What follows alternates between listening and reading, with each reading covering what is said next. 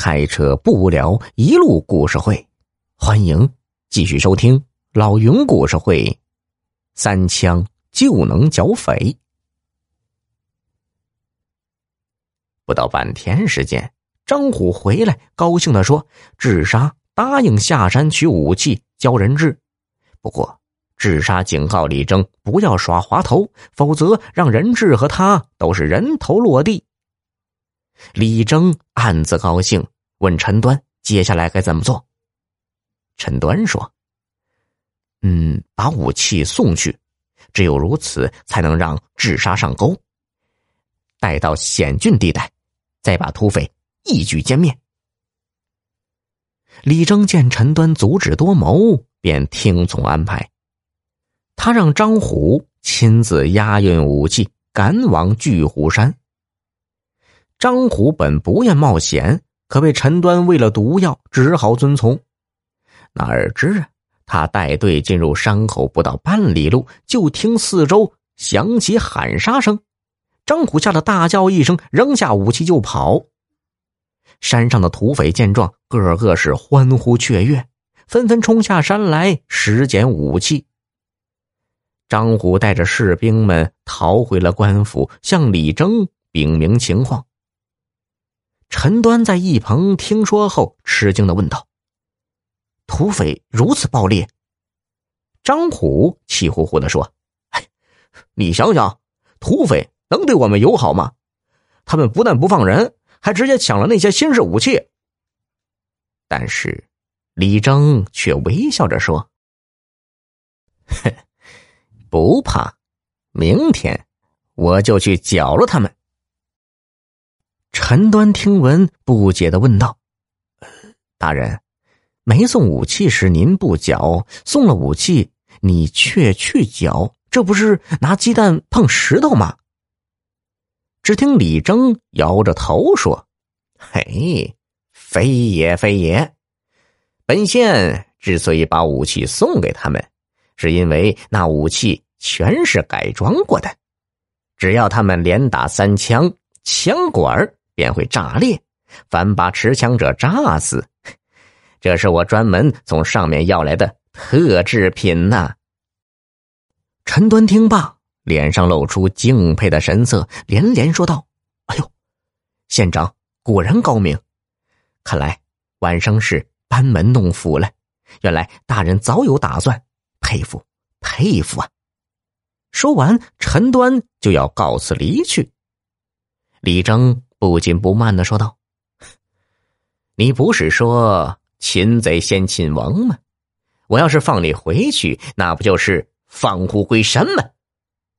陈端一怔，冷笑道：“哼，你看出来了？哼，大名鼎鼎的智商，我怎会认不出来？”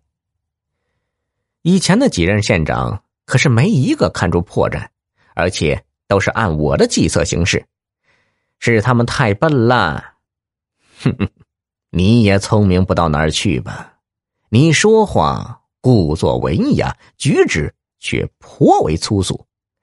一杯茶被你一口喝光，水果差点被你整个吞掉，这些品性可不是一时半会儿能够改掉的。另外，我带来新式武器一事并未公开，你一介平民如何得知？这都值得怀疑。陈端索性往高位一坐，得意的说：“呵呵，就算你看出来，又能如何？张虎和这里的士兵已经完全听我指挥，他们早就是我的人了。”哈哈。这里的士兵能有多少啊？你手下的土匪少说有一百，现在他们只要连打两枪之后，简直就是为我所用了。话音刚落，只听外面枪声大作，张虎中了一枪，带伤对陈端说：“哎呀，陈大当家的兄弟们包围了县衙，和士兵们打起来了。”原来。陈端和手下早就有约定，拿到枪支便包围县衙。如果李征归顺自己，就让他继续当县长，否则就杀掉。陈端听到零零星星的枪声，赶紧跑出来，大声叫道：“不要开枪，枪会自爆的！”